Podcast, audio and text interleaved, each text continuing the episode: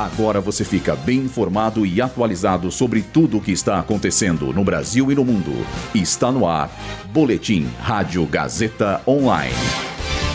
ONU se reúne para discutir a anexação da Guiana pela Venezuela. Desmatamento no Cerrado atinge alta histórica em novembro. Banco Central anuncia PIX automático.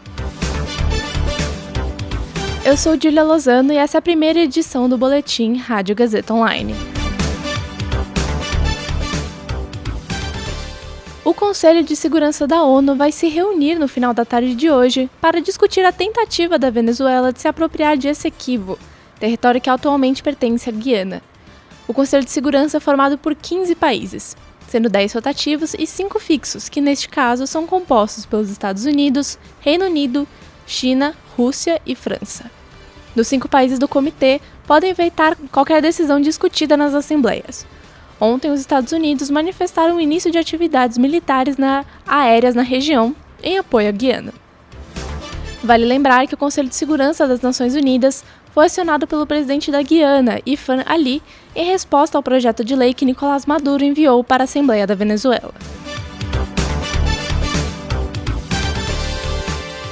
Em novembro, os alertas de desmatamento no Cerrado atingiram um recorde enquanto a Amazônia apresentou os menores números do mês desde o início da série histórica, de acordo com dados divulgados pelo INPE.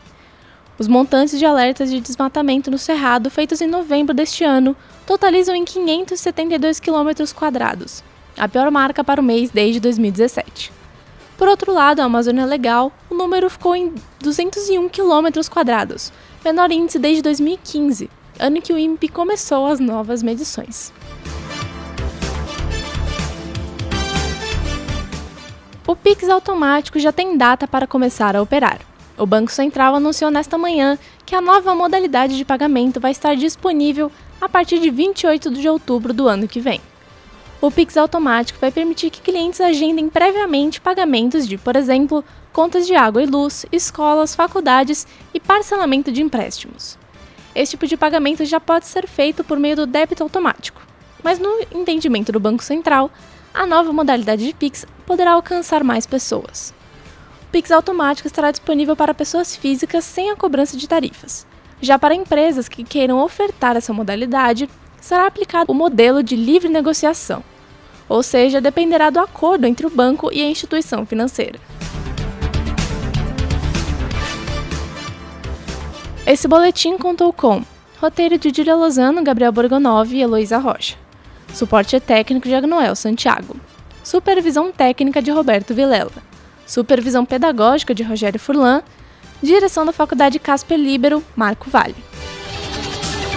Boletim Rádio Gazeta Online. Rádio Gazeta Online. Você conectado.